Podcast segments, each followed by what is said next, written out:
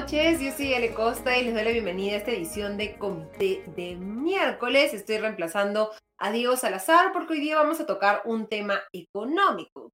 seguramente muchos de ustedes no saben que es mi área de expertise. Soy periodista económica desde hace ya casi 20 años y me encanta el tema de regulación eléctrica. Así que me parece fascinante que hoy podamos tocar un tema relacionado precisamente a la regulación del mercado de electricidad, cómo funciona y qué cambios se tendrían que hacer en la regulación, qué precauciones tendríamos que empezar a tomar o qué temores deberíamos tener o no tener respecto al anuncio que se dio el viernes pasado, ya el cierre de un acuerdo de compra-venta entre en el la italiana, que posee en el país dos empresas, en el distribución y en el generación, una que distribuye energía eléctrica en la zona norte de Lima Metropolitana. Y la zona sur, recordemos, está Luz del Sur, brindando el servicio de distribución. Y en el generación, que tiene una serie de generadoras eléctricas en el país. En el anunciado ya desde hace algunos meses, la italiana, su intención de vender una serie de negocios a nivel mundial, incluyendo en el generación y en el distribución en el Perú, para reducir su deuda como corporación. Lo que se ha anunciado el viernes es que se ha llegado ya a un acuerdo entre Enel y China Southern Power Grid, una empresa china, y esto ha despertado bastante preocupación en un contexto en el que desde el 2020 Luz del Sur pertenece a otra empresa china, China Tree Corporation. Y mirando cómo funciona, digamos, el Estado chino y la actividad empresarial en el Estado chino, muchos están temiendo que se establezca lo que se ha denominado un monopolio chino en el mercado de distribución eléctrica en Lima Metropolitana, que representa más del 50% de la distribución eléctrica, de toda la energía eléctrica que se distribuye en todo el Perú. ¿Qué riesgos efectivamente existen en un contexto en, que, en el que la Sociedad Nacional de Industrias ha enviado el lunes un comunicado advirtiendo sobre estos riesgos Vamos a conversarlo con Luis Espinosa. Él es ex viceministro de Energía y experto en temas de regulación eléctrica y le damos la bienvenida a este comité de miércoles. ¿Cómo estás, Luz? Luis, muy buenas tardes. Buenas tardes, este, Ale. Este, buenas tardes al público. Este, agradezco esta invitación eh, para conversar sobre temas de regulación. Son temas muy interesantes y a veces hay muy pocos lugares donde hacerlo. Y Exactamente. Esta, digamos, esta gran preocupación que existente nos da, como decía, el espacio para que, para que podamos hablar sobre este tema que para muchos eh, puede parecer bastante complejo, pero una vez que uno empieza a entenderlos, entra en bastante sentido y podemos poner en contexto técnico y regulatorio una noticia como esta, que parece como el fin del mundo, pero vamos a, digamos, al final del programa a ver si efectivamente es algo sobre lo que deberíamos estar preocupados o no.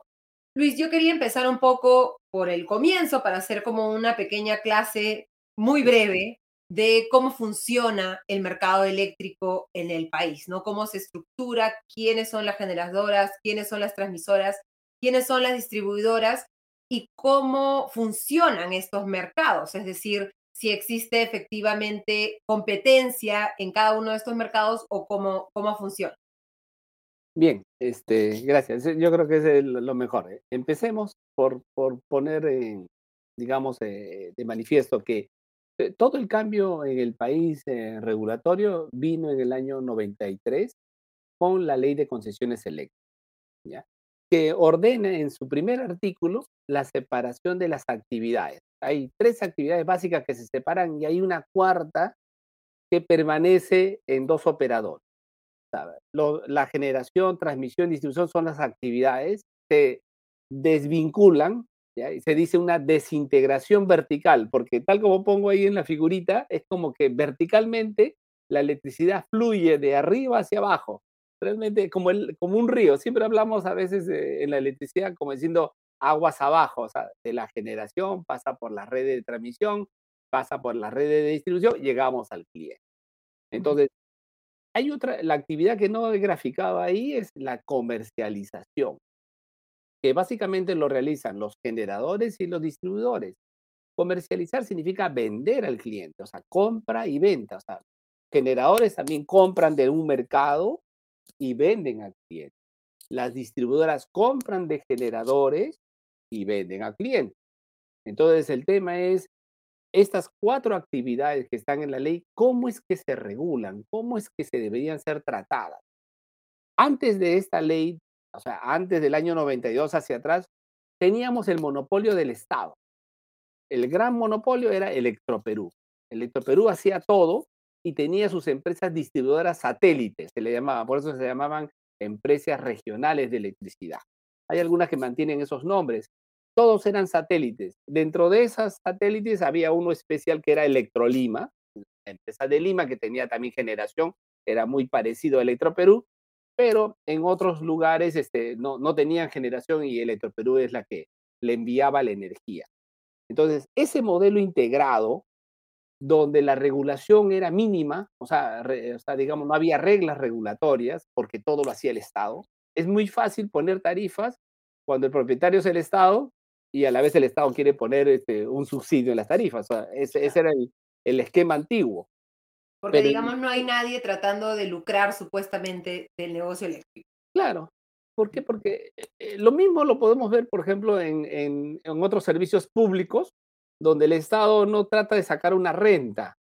Lo que trata es brindar un servicio lo más barato posible y a veces este, minimizando la calidad, porque calidad y costos van asociados. En, la electricidad, lo que buscó la ley de concesiones es, no, esto tiene que ser negocios rentables para que crezca. O sea, tiene que tener una regla regulatoria de cómo se va a normar los precios, cómo van a operar los actores.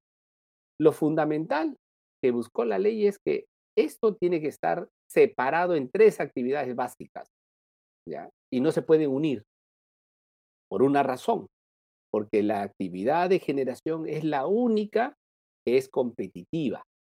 Al ser competitiva, el generador pone su precio. Los generadores no están obligados a vender a, los clientes. Si gustan, solamente venden al mercado mayorista. ¿Cuándo venden a un cliente? Cuando negocian un precio.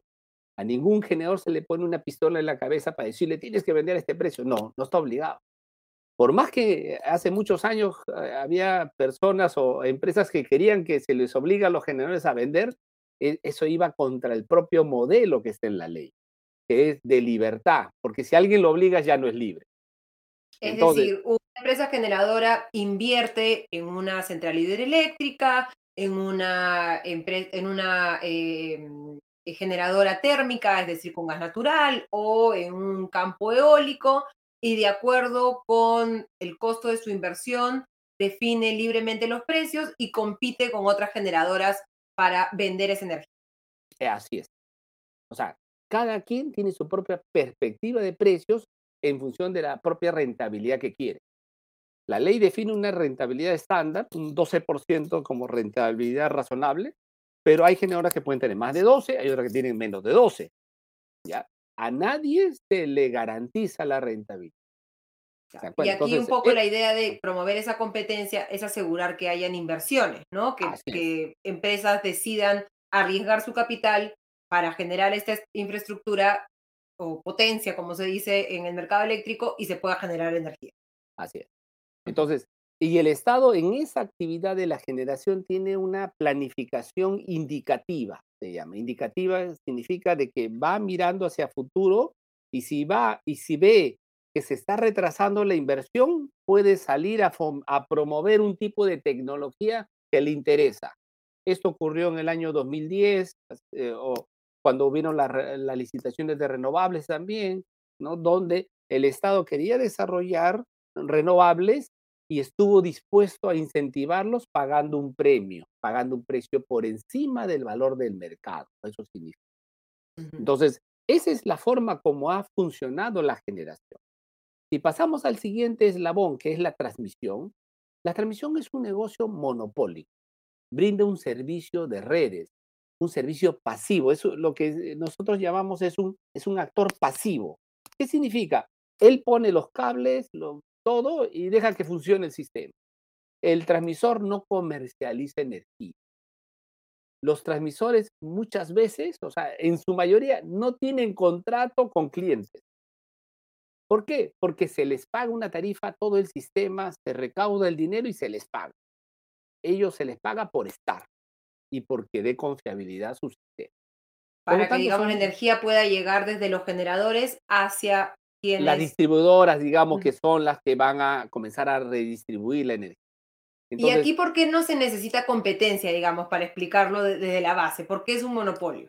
No, al ser monopolio se le llama que desde un extremo a este extremo no conviene colocar otra línea, porque las líneas eléctricas no compiten entre ellas, porque no están comercializando. Porque uno diría, no, este, me gustaría ponerme una línea al costado de la otra para quitarle el negocio. Y uno diría, ¿y cuál es el negocio? El negocio no es el flujo. Al transmisor no se le paga por flujo, se le paga por estar. Entonces el transmisor, si tú te das cuenta en, los medios que sale cada cierto tiempo que Proinversión va a llamar a una licitación para colocar más líneas de transmisión, eso se hace porque existe un plan que está eh, viendo hacia futuro diciendo, señor, necesitamos estas inversiones porque se está produciendo un cuello de botella. Cuello de botella es una restricción al flujo, o sea, las líneas ya están llegando a su máxima capacidad y necesitamos poner líneas paralelas. Pero esa línea paralela no quiere decir que le quita el negocio a la otra línea. No, ese es otro pago adicional. Entonces, ese es el concepto. La transmisión son monopolios de punto a punto, o sea, de, una, de una ciudad a otra ciudad. Llamémoslo de esa forma. O sea, uno diría, no, no, no es monopolio porque hay, hay líneas en un lado o en otro lado. No, el concepto es de punto a punto. Entonces, y, y, por esa razón, el transmisor dice, mira, usted me paga mi inversión, mi operación y yo vivo tranquilo.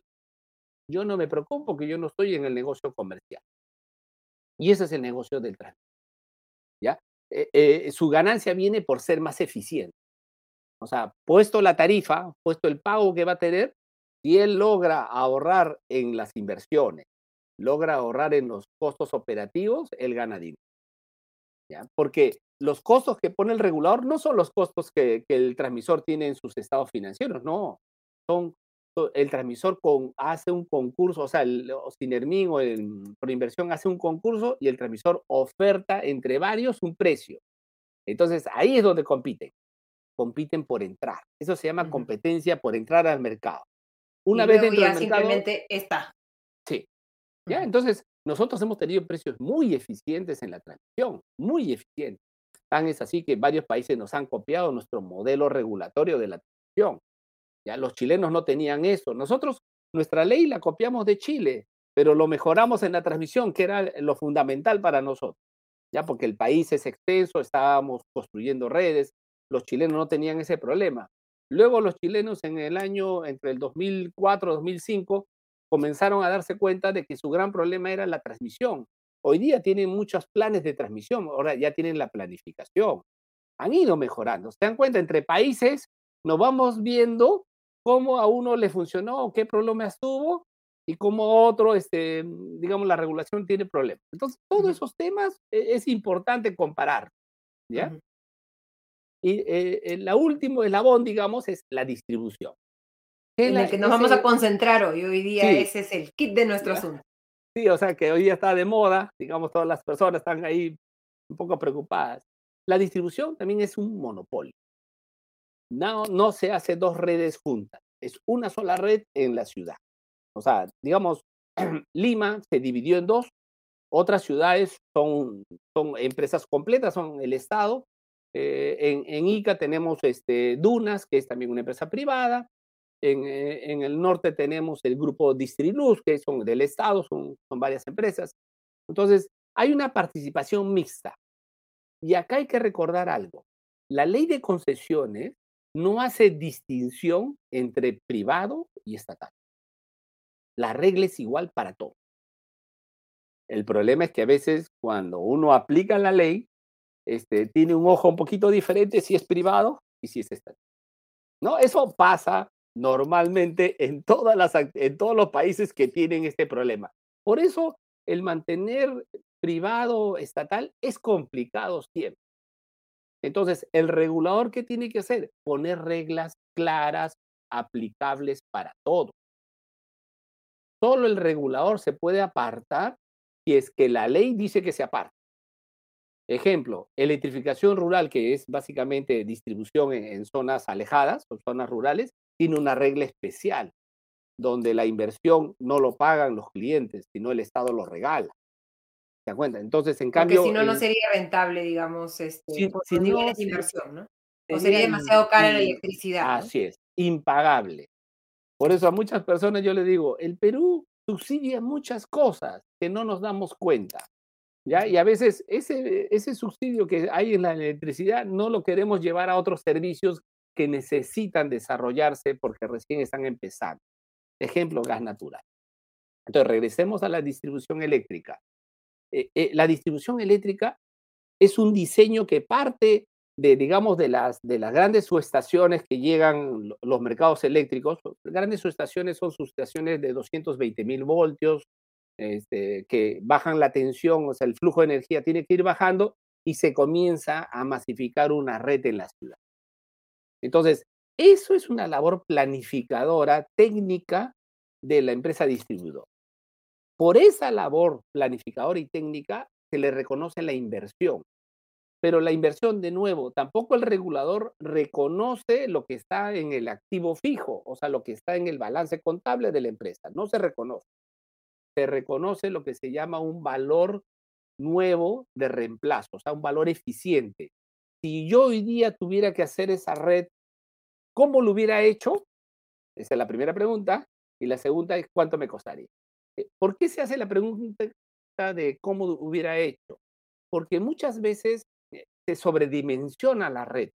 Porque el distribuidor a veces tiene la idea de que, uy, va a haber muchos clientes acá y pone redes más, más altas, más caras, o en otro momento, por ejemplo, siempre ha sido la discusión de que en esta zona lo pongo subterráneo. Imagínese el caso de que si en Piura hubiéramos puesto toda la ciudad subterránea. Usted sabe que ahí en Piura normalmente es aéreo. Ya, cuando se sale el agua, ¿usted qué cree que qué pasa con la red que está enterrada? se llena de agua y no hay electricidad para nada. Entonces, las mejores soluciones para ese tipo de ciudades que normalmente se inundan es red aérea. ¿Ya? Porque la conexión a las casas vienen por arriba, no vienen por abajo. Acá en Lima, todas las conexiones para nosotros es, el medidor está cerca al piso, ¿no? Viene por debajo.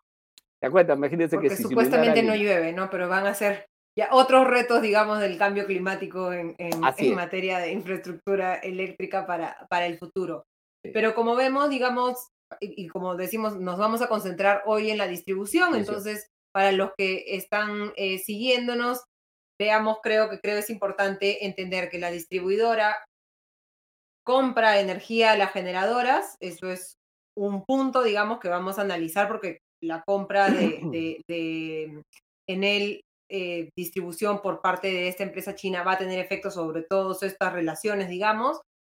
Distribuye en el servicio de redes, es decir, a todos los clientes regulados, a las familias, ¿no? A cada uno de nuestros hogares, y, también a pequeños negocios que no consumen tanta electricidad y comercializa en competencia con tanto otras distribuidoras como generadoras eh, a clientes que se denominan libres o aquellos que tienen un consumo de energía tal que pueden, digamos, comprar energía libremente sin estar en la tarifa regulada. Y creo que esos podrían ser tres el orden en el que vayamos mirando los, los efectos de, esta noticia.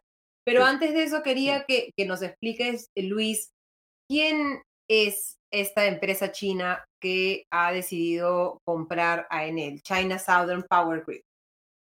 Esta es una empresa dedicada básicamente a, redes, al, negocio de la distribución, ¿ya? Y mientras que la compra de Ludensur fue, es una empresa más dedicada a la generación, porque China Tree Georges es el que construyó este, la gran central de las tres gargantas, ¿no? Entonces esa es una central de generación. Entonces, ¿por qué? Porque ellos compraron este Guayaga y después compraron Lube. Entonces, este, Yo creo que por ahí es donde ellos tenían una visión más de generación. En cambio, acá esta empresa tiene una visión más de negocio de redes. Cada, cada negocio tiene su propia lógica. Entonces, por, esa razón también la ley de concesiones te, te dice, sepárate en tres actividades, porque los generadores tienen otro riesgo diferente que un transmisor y diferente que un distribuidor. Porque los monopolios, usted dirá, pues, ¿cuál es el riesgo de un monopolio? Siempre van a tener los clientes. Los clientes siempre van a usar las redes. ¿ya? El único, o sea, uno de los principales riesgos de siempre que tiene un monopolista es eh, el que le fija la tarifa. O sea, se llama el regulador con qué reglas me pondrá la tarifa. Y ahí para cerrar la idea es este, la tarifa de distribución, la parte de la distribución, se regula cada cuatro años. Y cada cuatro años se hace una revisión de la red que se instaló, se revisa los costos de inversión y se revisa los costos operativos. Entonces, siempre las discusiones están ahí. ¿En cuánto cuesta, digamos, el conductor, el aluminio, los transformadores, los postes, las luminarias, todo eso es el tema de una discusión primero. Y la siguiente discusión es cuánto cuesta operar y mantener, cuánta gente se necesita, ¿ya? cuánta gente para el área comercial, cuántos son los gastos comerciales razonables, cuánto se le paga a los gerentes, cuánto se le paga al gerente general, hasta la estructura eh, salarial. Todo eso son discusiones que se abren cada cuatro años. Entonces, eh, eh, la política que siempre ha seguido Osinermin es, aparte de revisar los estados financieros, que hay una primera información ahí, la siguiente es revisar por comparación otras empresas. Siempre aquí se usa lo que en inglés se llama benchmarking, comparación.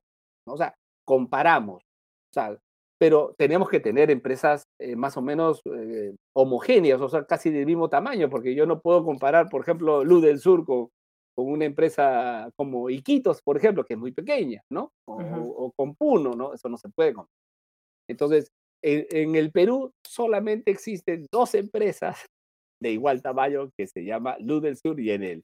Entonces, durante todos estos años, miren, la ley de concesiones es del año 93, hoy día estamos 2023 durante 30 años, siempre se ha usado entre luz del sur y Enel. O sea, se buscaban las eficiencias de uno y otro. Entonces, al regulador ha ido buscando eso. Y cuando ha tenido algunos problemas, se va al exterior y se busca ciudades parecidas. Ejemplo, se va a Buenos Aires, que es mucho más grande. Sao Paulo no vamos porque es demasiado grande. ¿no? O sea, se va a Santiago de Chile, Bogotá, y se busca, digamos, este, cómo se ha desarrollado, qué costos ha tenido. Y es complejo a veces traer costos de otras latitudes al Perú porque hay cosas especiales, como cuánto cuesta el personal, eh, qué impuestos se pagan, qué cosas, este, digamos, exigencias este, laborales existen, cosas que levantan los costos por, y, hay, y es difícil quitarlos para poder hacerlo comparativo. Por eso es que es muy discutible el tema de la regulación. Esa es una tarea que hace Osinermin. Y esto va a ir en evolución. Cuando, cuando el, el, mercado se va concentrando, obviamente tiene que ir con, buscando una alternativa para poder sacar un costo de referente. Hoy día lo que se llama la regulación se llama empresa modelo. O sea, ¿por qué le llaman empresa modelo? Porque crea un modelo teórico de la empresa real la simula como si fuera, si yo lo tuviera que hacer de nuevo, buscando las mayores eficiencias, ¿cómo lo haría? Entonces arma un modelo y con eso calcula la tarifa. ¿Ya? Entonces la pregunta es, ¿el modelo se alterará cuando se concentre o no se alterará? Yo creo que la respuesta es, va a haber un cierto problema para definir moneda. Y si la empresa modelo ya no funciona bien, hay otras alternativas que se pueden buscar y mejorar. Entonces, la porque digamos, tiene que eh, adaptar. Porque como bien, bien explicabas, Luis, hasta ahora esta metodología de regulación tarifaria, porque como no hay competencia, o Sinermin es que tiene que decidir si las empresas están siendo lo suficientemente eficientes, porque recordemos que en la, cuando hay competencia las empresas compiten por reducir sus costos y por lo tanto incrementar sus márgenes y compiten por el precio, ¿no? Tienen un incentivo para ser eficientes, pero cuando hay un monopolio natural, como en el caso de la distribución, no hay esos incentivos naturales en el que da la competencia para, esas, para generar esas eficiencias y por lo tanto es la regulación la que tiene que decirle, mira, no, tú acá estás gastando mucho, eh, has invertido demasiado y esto no te está rindiendo, les, como bien decías, le estás pagando demasiado a tus gerentes y te comparo con tus competidoras, ¿no? Hemos tenido a los del sur y a Enel compitiendo entre comillas, ¿no? Este, aunque no es una competencia directa, porque cada uno tiene su mercado, su conviviente, digamos, ¿no? porque convivían en el, en el mercado y comparábamos con el conviviente y decíamos, bueno, este sí, él ha sido más eficiente que tú, así que te voy a imponer una tarifa para nuevamente darte los incentivos para reducir los precios y para no trasladarle a cada uno de nosotros las ineficiencias de, de una empresa. ¿Cómo se va a ver esa situación ahora en la que China Tree Gorges domina Luz del Sur y China, China Southern Power Grid podría dominar en él? Podría haber espacios para que se generen distorsiones en esa regulación, es decir, que haya una coordinación para que las dos puedan inflar algunos de sus costos y de tal manera que se pueda distorsionar o dirigir de alguna manera esa, esa regulación? Eh, miren, este, si continuamos con el, mismo método, siempre vamos a tener problemas, porque ese método no, no es perfecto, ¿ya? Este, en otros países usan otra metodología en la cual es que eh, se busca, digamos, que compitan contra todos, todos entre todos, buscando los parámetros que lo hacen diferente, ¿ya? A nivel de escala. ¿ya? Es como cuando, cuando usted eh, compara, este, comprar un televisor, para usted muy, toda la gama de televisores del mismo tamaño, por ejemplo, todos igualitos, usted toma una decisión e, en función a ciertos factores. Tienes, ya. Igual es la red de distribución. La red de distribución se desarrolla en función de factores. Eh, por ejemplo, mucha densidad, o sea, mucha, o sea, la carga está muy concentrada, la red sale un, de un solo tipo, ¿ya? O sea, y, igual pasa con, con, la operación. Entonces, esos factores que son relevantes, que, le, que le llamamos los, los drivers, ¿ya? que los, son los relevantes, son los que realmente importarían. Entonces, hay, hay métodos para poder, de forma indirecta, crear una empresa de comparación al mismo nivel, ¿ya? Eh, usando datos hasta de propias empresas a nivel nacional, que son de más chiquito, pero pero que a nivel de escala se puede hacer ciertas comparaciones. Al final tenemos que aceptar un rango de error, porque nada es perfecto, ni la empresa modelo es perfecta, siempre tiene un rango de error. Lo que las empresas no desean es que haya cambios bruscos en la tarifa, ni siquiera los clientes. O sea, las empresas no quisieran que cada cuatro años se te venga el regulador y le baje 20% la tarifa. Y no, pues, este, ¿qué cosa ha cambiado de un año para otro para que me baje 20%? ¿no? igual forma, los clientes no queremos que de un año a otro suba la tarifa 30%, ¿qué cosa ha cambiado? Entonces, tenemos que generar una metodología que nos dé confianza, que permita predecir a futuro para poder tomar acción. Pues. Si yo, yo sé cómo me van a evaluar a futuro, yo sé qué cosa tengo que mejorar hoy para que en el futuro me mejore. Entonces, ese es el concepto. mire, yo, yo les cuento un caso, ¿no? un caso parecido, pero en, el gas natural. Cuando, cuando se licitó la, la, el transporte de gas natural a Lima, de, y que ganó la empresa TGP, ¿ya? este, se le licitó, eh, él ofreció un precio, ¿ya? Menos, o sea, al final salía un precio. Él dijo 0.89 dólares por millar de pie cúbico. Listo. Un precio que está indexado a una inflación. Pero a niveles constantes como si fuera 0.89. No tiene más regulación que ese, ese tipo de concurso, igual como la transmisión. Cuando usted observa después en los estados financieros a estas empresas que, el regulador no, no, va y les revisa la tarifa, o sea, ya el regulador no, no tiene nada que hacer, se va a dar cuenta que a lo largo del tiempo estas empresas mejoran en costo, aumentan rentabilidad porque ellos saben que el precio no cambia, el precio que cobran no cambia. Entonces, para ganar plata tienen que bajar costos. En cambio, la distribuidora tiene el incentivo contrario al método, porque ellos dicen, si yo bajo costos, el regulador se va a dar cuenta y mañana me baja la tarifa.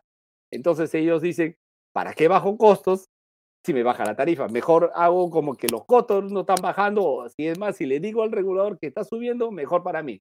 Entonces, existe por eso una asimetría de información, se le llama. En economía se le dice asimetría porque la empresa conoce mejor el negocio que el regulador. El regulador no es, no es distribuidor. El regulador está haciendo una regulación económica, está tratando de identificar costos relevantes, ¿ya? Y lo contrasta con el estado financiero para ver si no se le pasó la mano.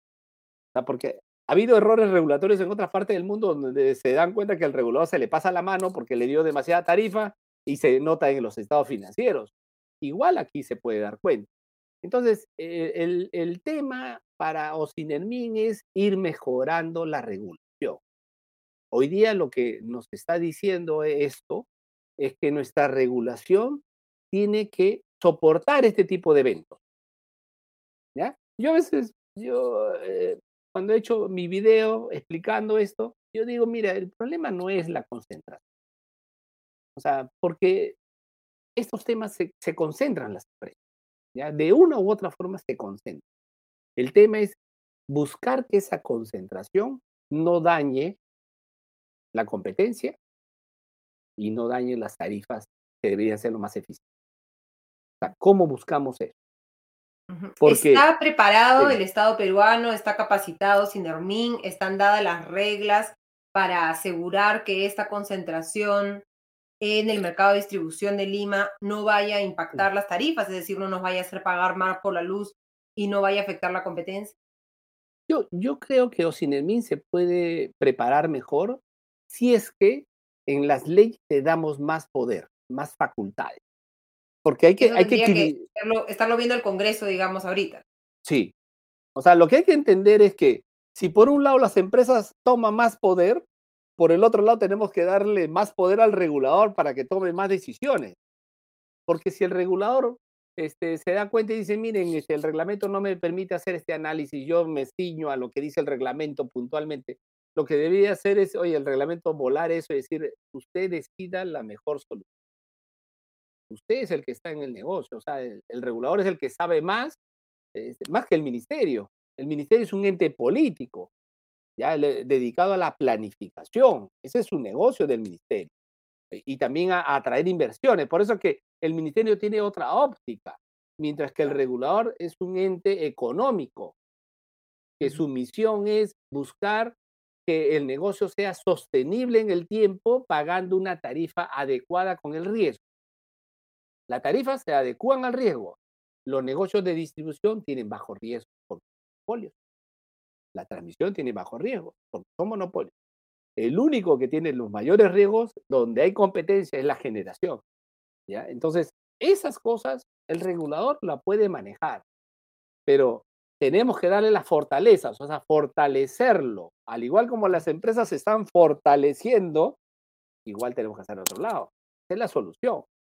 ¿Ya? Pero si ve usted un riesgo en que en un escenario en el que no haya ese fortalecimiento del regulador, que no haya una mejora en nuestras reglas de juego, que esta concentración pueda generar que se incrementen las tarifas eléctricas para los hogares y los pequeños negocios en, en Lima Metropolitana, es decir, los usuarios regulados? Sí, o sea, a ver, si es que el regulador no se fortalece para hacer frente a estos retos, este, lamentablemente no va a poder tomar una decisión buena. Se va, se va a sentir disminuido, ¿ya? Porque es una empresa muy grande. al final uno puede tener la institución, pero al final tenemos personas. Y las personas tienen que conocer bien las cosas, tener mucha experiencia. Aquí la experiencia es fundamental, ¿ya? Para no tener miedo. Mm. Porque las, a ver, yo he notado que hay, hay, personas que tienen miedo de tomar una decisión. Y, miren lo que nos pasa en el Perú. Ah, este es producto de, yo le digo lo que ocurre en el norte, todo. Eh, lo primero es fundamental, no hay planificación. en la electricidad a veces siempre reclamamos falta de planificación para poder prever lo que está viniendo, para poder este, instalar holguras. el sistema no puede estar a la par. tiene que Claro, tener uno siempre holguras. en el mercado regulatorio tenemos que estar en el vivir en el futuro, en el mercado eléctrico, ¿no? Y pensar en cuánto vamos a crecer o cuánto no vamos a crecer Así para es, tener suficiente energía para satisfacer esa necesidad. así es, así es. Entonces, eh, el regulador tiene que estar adelante, mirando hacia adelante. eh, el- el- los reguladores siempre, su visión es hacia adelante. Y el fiscalizador es el que mira hacia atrás. Mm. Porque el fiscalizador lo que controla es qué hiciste, si la empresa hizo bien en el pasado. O sea, por eso es diferente una visión reguladora de una visión fiscalizadora. Y esa fiscalización, ¿quién la hace? O sea, ¿quién va a También lo hace determinar? Ocinermin. Hoy en día Ujú. Ocinermin tiene dos funciones. Antiguamente, hasta antes del 97, 98, ¿ya? Este, había una Comisión Nacional de Energía que era el regulador, era su- un ente netamente regulador. ¿ya? Y el fiscalizador era Ocinermin. Se creó con solo la visión fiscalizadora. Ese fue el modelo chileno. Ese modelo que hasta ahora existe en Chile. Hay la Comisión Nacional de Energía en Chile, ¿ya? Y hay la Secretaría de Electricidad y Combustible, es el fiscalizador chileno. ¿Por qué están separados en Chile? Porque tienen dos visiones diferentes. Los profesionales que trabajan también son diferentes. La fiscalización requiere de muchas personas.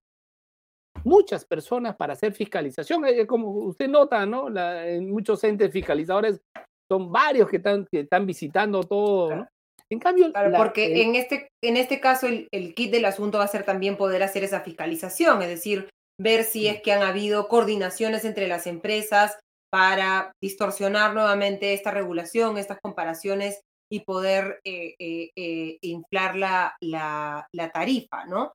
Que, que va a ser un, un trabajo también bastante arduo eh, en, en este caso y que, que, se, que se hace más complejo, ¿no? Sí. Eh, sobre esto, la Sociedad Nacional de Industrias publicó el lunes un comunicado, ¿no? Expresando su preocupación por la concentración en la distribución de energía eléctrica en China, ¿no? Resume que en 2020 Luz del Sur fue vendida al grupo China Tree Gorges y ahora en 2023 la empresa China Southern Power Grid, también de propiedad del Estado chino, con sede en Guangzhou, ha suscrito un contrato de compraventa con Enel que de aprobarse llevaría una concentración del 100% del mercado de distribución eléctrica de Lima en manos de la República Popular China. Lo que recuerda la Sociedad Nacional de Industrias es que esta adquisición está sujeta a la aprobación del INDECOPI, que debe analizar todas las aristas que implique que dos empresas de propiedad de un mismo Estado extranjero concentren la operación de un servicio tan importante para los consumidores domésticos e industriales como el de la distribución eléctrica en uno de los espacios estratégicos de mayor relevancia para el desarrollo económico del país. Dice, no se trata de la generación de un monopolio en manos privadas, sino de la creación de un monopolio en la propiedad de la distribución de energía eléctrica en manos de una potencia extranjera y con, culmina invocando al Estado peruano, señala, más allá de consideraciones técnicas, a tener la suficiente visión para entender y en consecuencia actuar ante una situación que podría exponer a los consumidores a pagar precios excesivos por la energía eléctrica como consecuencia de la ausencia de competencia.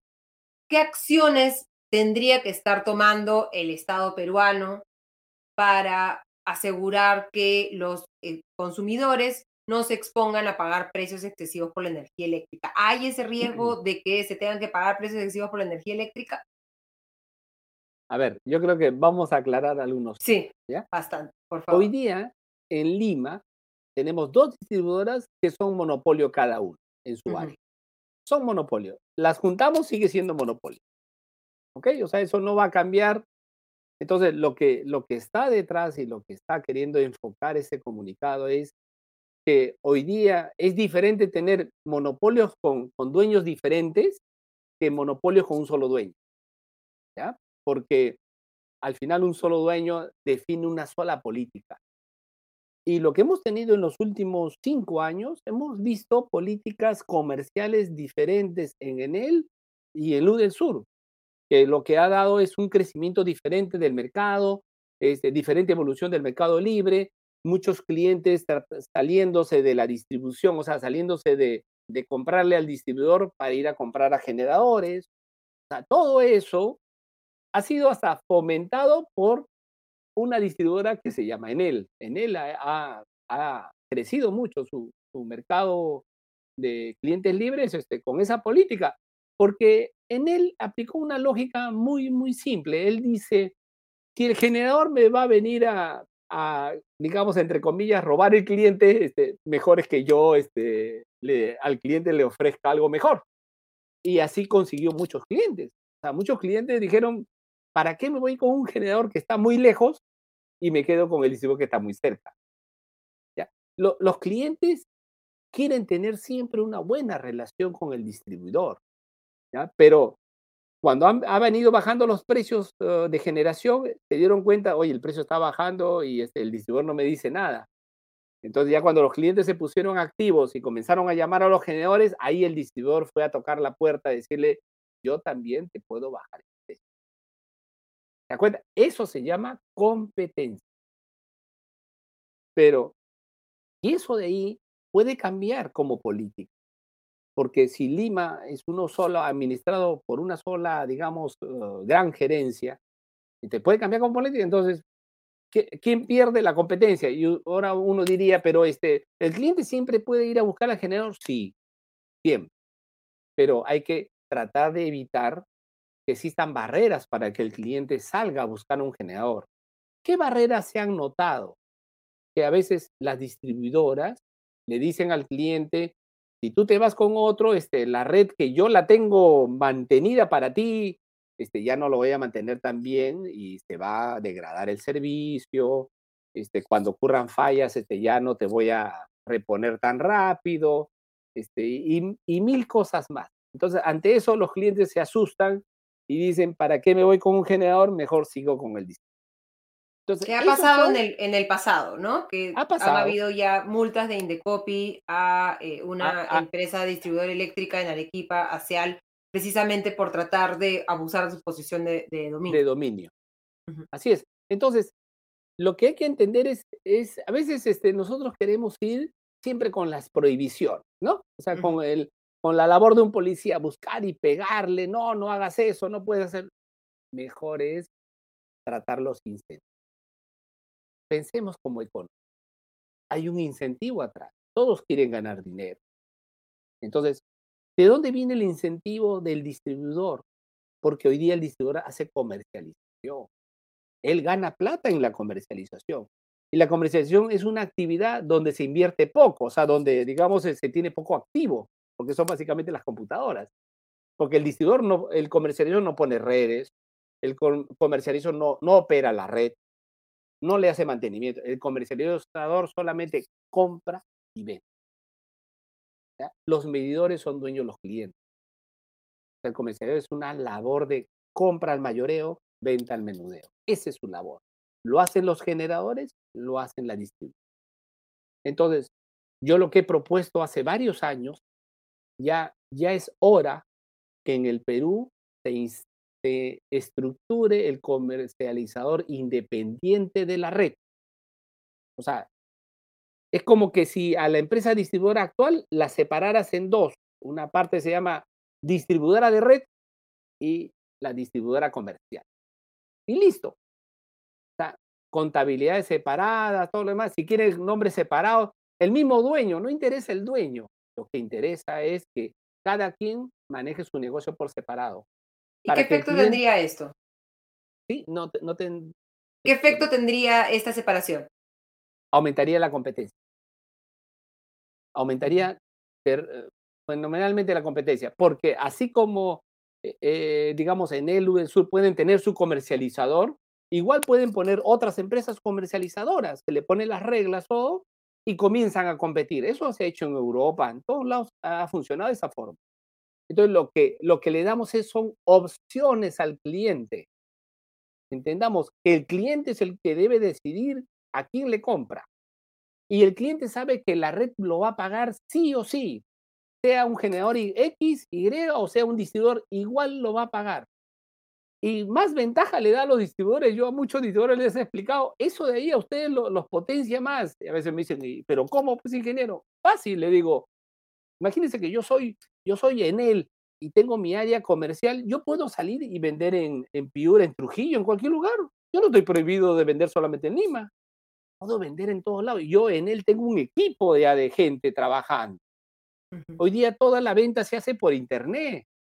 O sea, los medidores no van a cambiar, lo que cambia nomás es eh, quién te factura, quién lee. O sea, todo eso se puede hacer. Y las distribuidoras de, también de provincia pueden venir a Lima también a competir. O sea, pueden formar sus comercializadoras que funcionan a nivel nacional. Y esa es la competencia contra los generadores. Los generadores también van a decir, uy, este, yo creo que hay que también armar unas nuevas empresas para que hagan comercialización al menudeo. Entonces, el negocio se potencia y el que beneficia se quiere.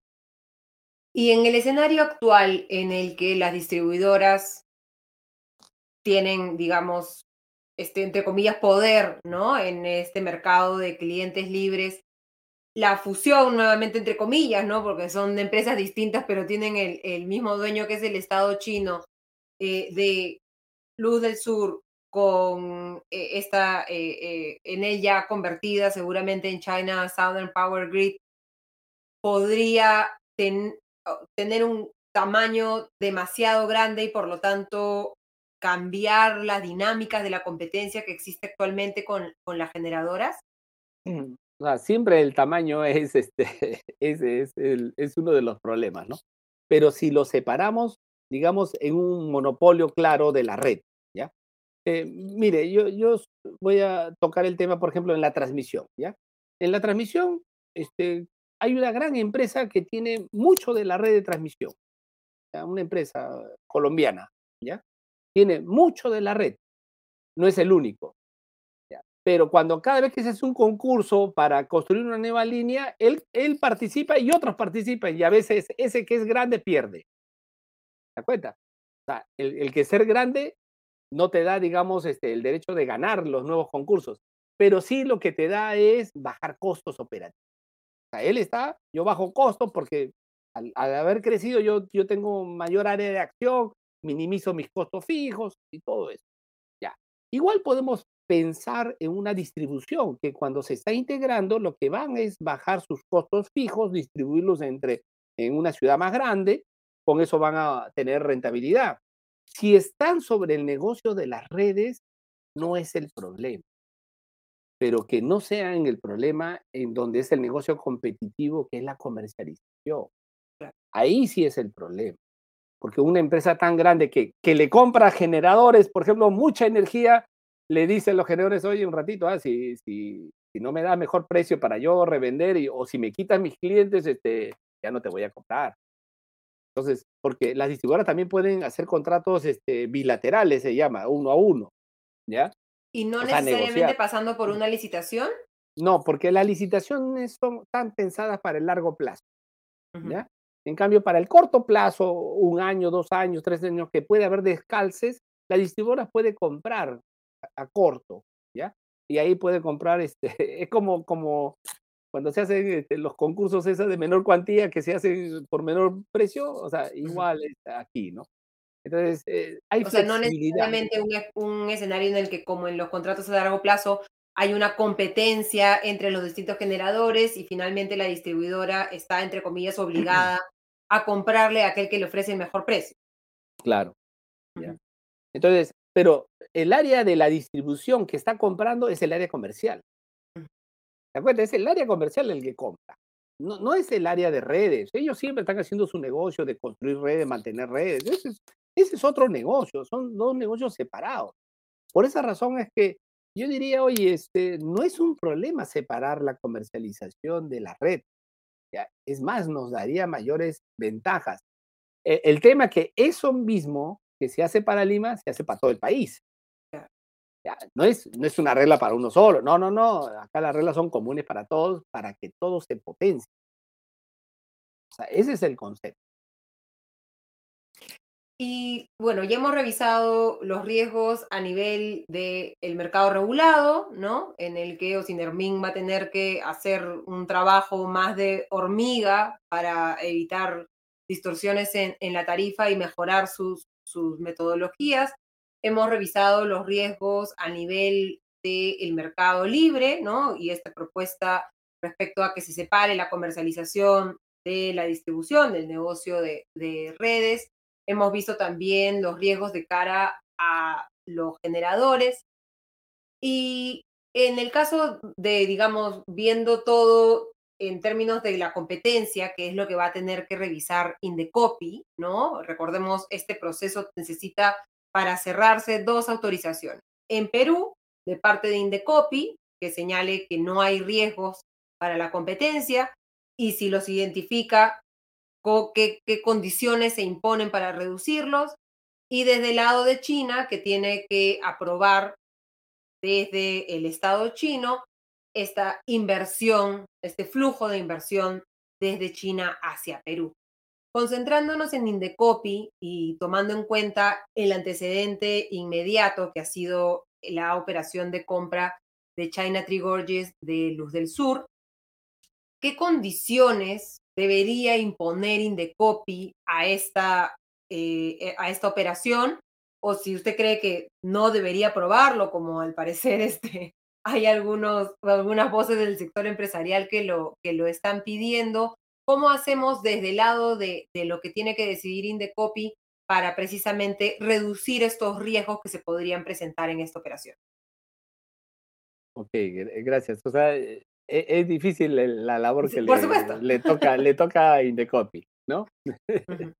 este, yo creo que eh, la propia ley, mire, le, le, da una serie de factores, el, el artículo 7 de la ley, que el Indecopi cuando haga su informe tiene que considerar. Uno, es la estructura del mercado, eso es un mercado monopolio. Estamos hablando de un monopolio que es distribución en Lima, que es el mercado más grande, es el 57% de la venta de energía del mercado regulado está en Lima. 57, casi 60%. Tenemos 2.7 millones de clientes de 8.4. ¿Ya? O sea, por cliente no parece mucho, pero el volumen es más grande, porque en Lima se consume mucho. El, el tema de la, de la competencia real o potencial de los agentes económicos. O sea, es un monopolio. En el monopolio no se compite contra el monopolio. Lo que sucede es que el, el monopolio tiene, tiene mucho dominio, dominio del, del área. Entonces, todas las regulaciones lo que fomentaron es que haya libre acceso, o sea, que los monopolios no, no limiten los accesos. Entonces tenemos que trabajar eso, trabajar que el monopolio que se puede estar incrementando más área, este, tenga mejores reglas para los accesos, o sea, los accesos a los clientes, el trato a los clientes, no haya diferencia con los clientes. ¿ya? El, el tema de, del, del poder económico uno de los temas muy, muy importantes es, este, es el poder económico que adquiere la empresa. Entonces, empresas de mucho poder económico porque tienen muchos activos, este, usted sabe que siempre es, este, es este, complicado regularlos, ¿ya? porque la empresa siempre argumenta, no, este, no, las reglas no son claras o que me están cambiando las reglas y todo lo demás, y siempre los reguladores tienen que fortalecerse. Entonces, eso implica que el regulador se fortalezca. ¿Ya? y el tema de las eficiencias económicas, le dice, o sea, e, el, Indecopi puede aprobarlo si nota que hay eficiencia económica. Es obvio que hay una eficiencia económica cuando el monopolio crece, ¿ya? Porque distribuye mejor sus cotos fijos, ¿ya? Eso yo creo que no va a ser problema demostrarlo. El problema es demostrar si esto mejora la competencia para el cliente. Y la forma de hacerlo, de que, eh, demostrar que esto mejora para el cliente, es separar la, la parte comercial. Porque con eso usted baja la presión, ¿ya? Porque muchas personas están, digamos, este, pensando que esto va, a ser una, un drama eh, muy, muy grande. No, no, no, hay formas de regular, hay formas de soluciones inteligentes a estos temas, porque esto ha pasado en todas las partes del mundo. Ya siempre las empresas comienzan a integrarse para competir. ¿ya? Entonces, este, no, no, no debe ser un drama. Lo que tenemos que es analizar y esto, ¿cómo lo podemos nosotros neutralizar desde el punto de vista económico? Aquí en esa figurita, yo lo que muestro es cómo se produce una concentración en, diversos niveles, en diversos mercados, en diversos activos. Si solamente hablamos de la distribución, es obvio que es el activo más importante está en Lima. 55% de la inversión está en Lima. Entonces, de toda la distribución pero la venta, a mí me preocupa la venta regular, que es el mercado cautivo, los clientes que no pueden salir. ¿ya? Entonces, esa, es mi, mi, preocupación. Yo creo que el Estado también lo va a hacer. Entonces, eh, este, yo creo que ahí tenemos un problema y el Indecopy, yo espero que analice todas las fuentes y recomiende las soluciones. Y si hay que recomendar soluciones normativas, porque el Indecopy no puede hacer norma, ¿ya? O sea, lo que puede es recomendar, oiga, señores del Congreso, necesitamos que se mejore la regulación, ¿ya? Para disminuir el poder de, que tiene estos, estos monopolios, ¿no? Y eso es, la, para mí, la comercialización es fundamental. Y el regulador dale más fuerza para su regulación. Y en el caso de la generación, porque recordemos que en el caso de Luz del Sur, ¿no? Cuando China Tree Gorges compró Luz del Sur, Indecopi impuso una serie de condiciones a esa relación entre los generadores y los distribuidores, a esa compra de electricidad, debido a que China Tree Gorges tiene la, la hidroeléctrica de Chagya, estaba comprando también junto con Luz del Sur, nueve centrales hidroeléctricas, ¿no? Inland Energy, y por lo tanto se tenía que regular ese contacto. Eso ha sido más sencillo, digamos, para Indecopi de plantear debido a que eran empresas directamente vinculadas, ¿no? La empresa que estaba comprando Luz del Sur y la empresa que operaba Chakya oficialmente, financieramente, estaban relacionadas. En este caso son a vista, digamos, a primera vista, empresas independientes, pero que tienen al Estado chino detrás. Debería Indecopi tomar, también aplicar disposiciones respecto a la relación de esta nueva distribuidora que va a estar en manos de eh, China Standard Power and Grid con las capacidades de generación de China Trigorges. Sí, o sea, lo, lo, que tiene que buscar es que el distribuidor cuando salga a comprar, sea a largo plazo o a corto plazo, este, tiene que hacer siempre licitación. ¿ya? Si bien hoy día la norma le da flexibilidad en las licitaciones, las licitaciones cortas que se llaman bilaterales, se le puede imponer que las bilaterales todas tienen que ser licitaciones supervisadas por los o CINEMI tiene que entrar para ver que se cumplan las reglas de transparencia, que sea igualdad para todos, que no haya un, favorecimiento a, sus amigos, listo. Yo creo que eso es lo, mínimo, ¿no? O sea, todas las empresas deberían ser transparentes al momento de comprar si quieren trasladar esos precios a los clientes, ¿no? Ya si, si lo compran para ellos y pagarlo, ese no es mi problema, pero si, si, es un tema que afecta el pago de los clientes, sí tiene que, tiene que ser totalmente transparente porque podría ser una elevación, digamos, del precio del generador que eleve el precio final a los clientes y que tengamos que pagar más por energía. Claro. ¿Ya? ¿Y, tienen las herramientas para hacer eso en un contexto en el que nuevamente, normalmente Indecopy compara, o sea, a ojo de buen cubero, estas empresas no son empresas vinculadas, ¿no? Mire, eh, si, si el Indecopy, digamos, no, no tuviera, digamos, los mecanismos para hacerlo, lo que puede hacer es recomendar. Yo creo que lo peor es quedarse callado. Lo mejor es decir, miren, señores, este, esta, es, esta, esta adquisición cumple todo, ¿ya? Pero notamos que hay estos peligros y que, es, que la regulación debería mejorarse en estos temas, ¿ya? Y eso le compete al Ejecutivo y al, al Congreso para fortalecer las competencias del regulador y también el tema de la comercialización, que también se puede dañar.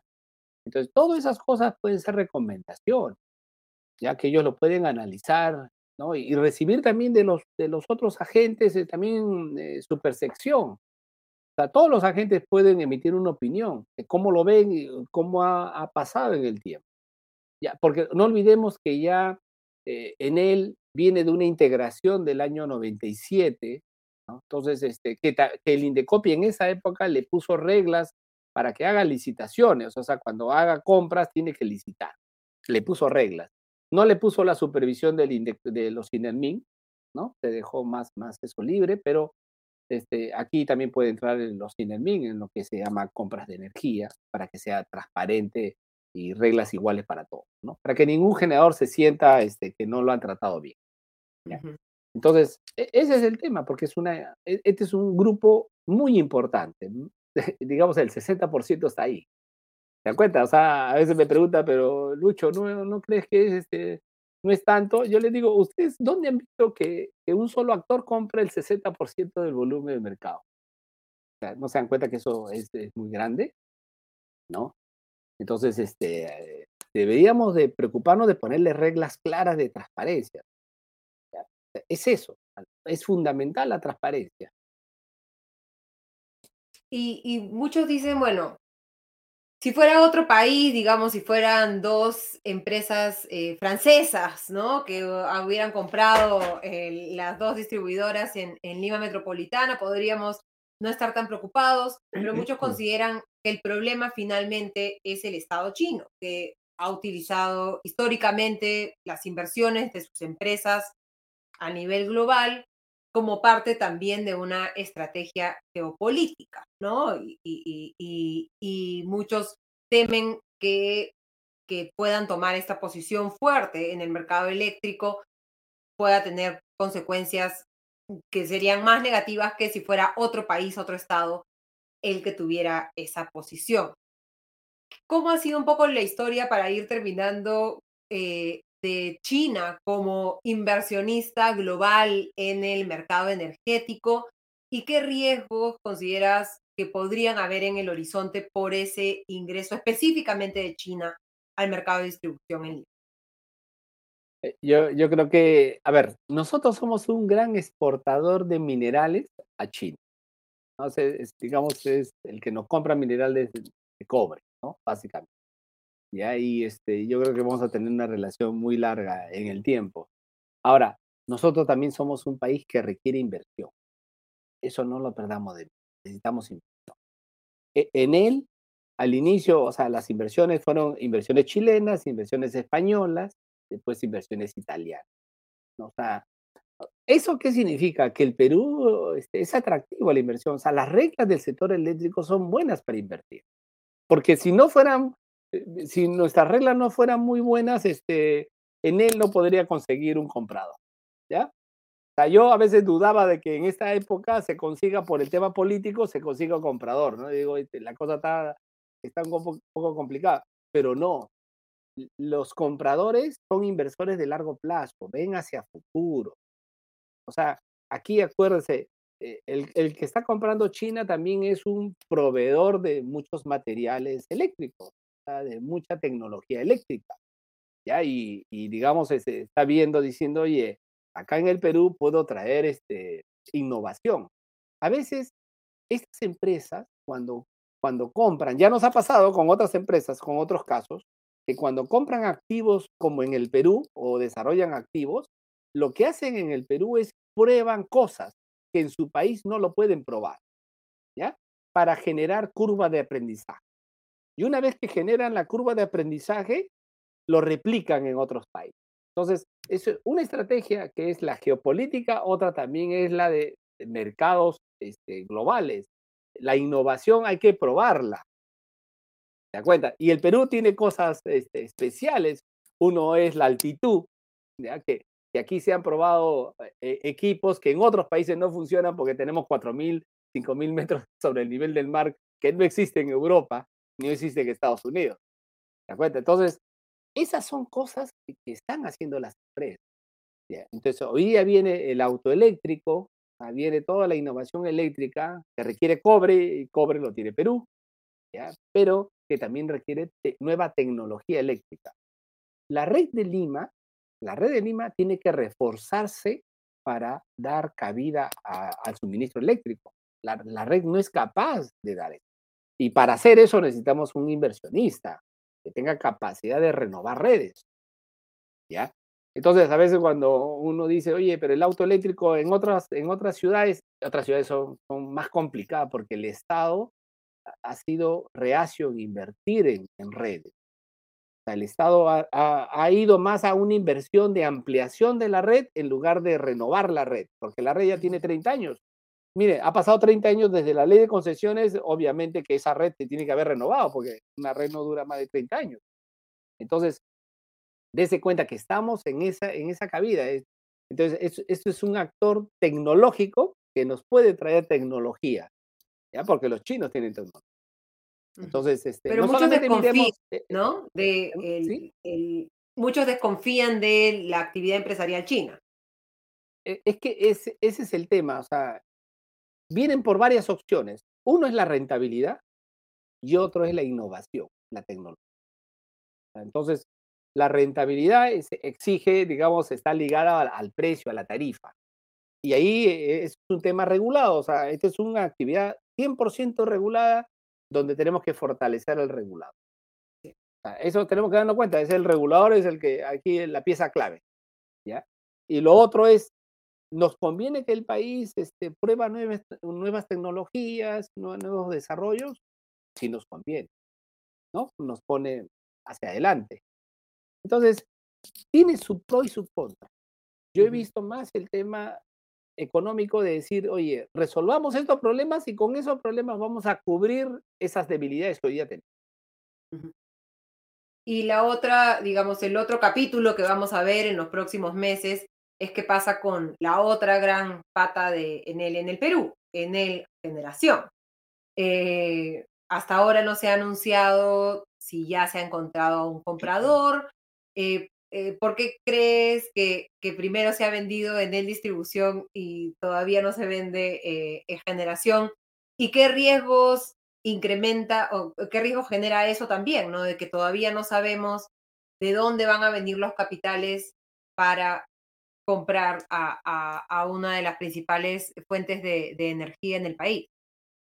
Ya. A ver, yo yo creo que, digamos, eh, la distribución se ha vendido más fácil porque es el negocio de menor riesgo, ¿ya? Que tiene reglas mejores y, digamos, invertir a largo plazo no es como que tienes que demostrar que es la inversión eficiente. Ese es el único riesgo que tiene regulatorio. En cambio, la generación tiene un riesgo de desarrollo futuro de la competencia, ¿ya? O sea, y de que el país va a seguir creciendo o no va a seguir creciendo. Entonces, ante eso, muchos van a tener visiones diferentes de que si el, el precio del mercado mayorista va a subir a 35, o de repente va a subir a 40, o de repente no sube. Entonces, todo eso es riesgo asociado al crecimiento del país. Hoy día, por la cuestión política, el país está creciendo a tasas muy bajas. Entonces, imagínense, este, si yo soy en el que quiero vender mi generadora, entonces yo asumo que va a crecer mejor para valorizar mejor mi empresa, pero los otros siempre van a pensar pesimistas. Entonces va a haber un desencuentro y uno va a decir, no, no, no, no acepto este precio. Prefiero esperar unos meses a que se, se aclare el panorama político, porque con eso aclara los panoramas de proyecciones de la demanda y los precios. Eso le va a pasar en la generación que es, el eh, es la parte más competitiva. ¿Te ujú. acuerdas? En cambio, el otro es el monopolio. El monopolio es más fácil de vender porque yo vendo un mercado Claro, que ya es un mercado cautivo, cautivo. con una cierta regulación y como bien dices, existe el riesgo regulatorio, que esperemos que nuestra legislación y nuestros reguladores eh, incrementen, no para afectar el negocio, sino para asegurar que efectivamente todos estos usuarios cautivos que tenemos este, eh, podamos seguir teniendo acceso a, eh, eh, no veamos un incremento en, en nuestras tarifas, ¿no? Y otra propuesta que se hace mucho es la de permitir que las que más micro y pequeñas empresas puedan convertirse en clientes libres, es decir, que no sean parte de ese mercado cautivo de los reguladores. Este sería un escenario como para tener una conversación en ese sentido, en un contexto en que ya el Congreso en algún momento ha evaluado proyectos en ese sentido, qué efectos podría tener sobre este, al parecer, todavía hipotético, porque se tiene que confirmar, se tiene que, que, dar las aprobaciones, pero este más probable escenario que, que veamos a partir de la venta de NET, distribución. Sí, yo, mire, una, una cuestión que he abogado desde hace varios años es que los clientes hay que liberarlos. O sea, e- el paternalismo de protegerlos es protégelo cuando el precio esté alto, pero libéralos cuando el precio esté bajo, para que vayan a buscar el precio barato. O sea, o sea, no- o sea, ¿para qué lo proteges? No lo dejas ir a contratar más barato si el otro le quiere vender más barato. Entonces, no han entendido la lógica de la regulación económica en todos los países. Es el cliente debe de decidir. El cliente. No tengo que prohibirle al cliente no decidir. Ese es el gran error que se tiene. Tan es así que es imposible que me sustenten. Nadie me ha podido sustentar. ¿Por qué no es bueno bajar la valla para que más clientes migren?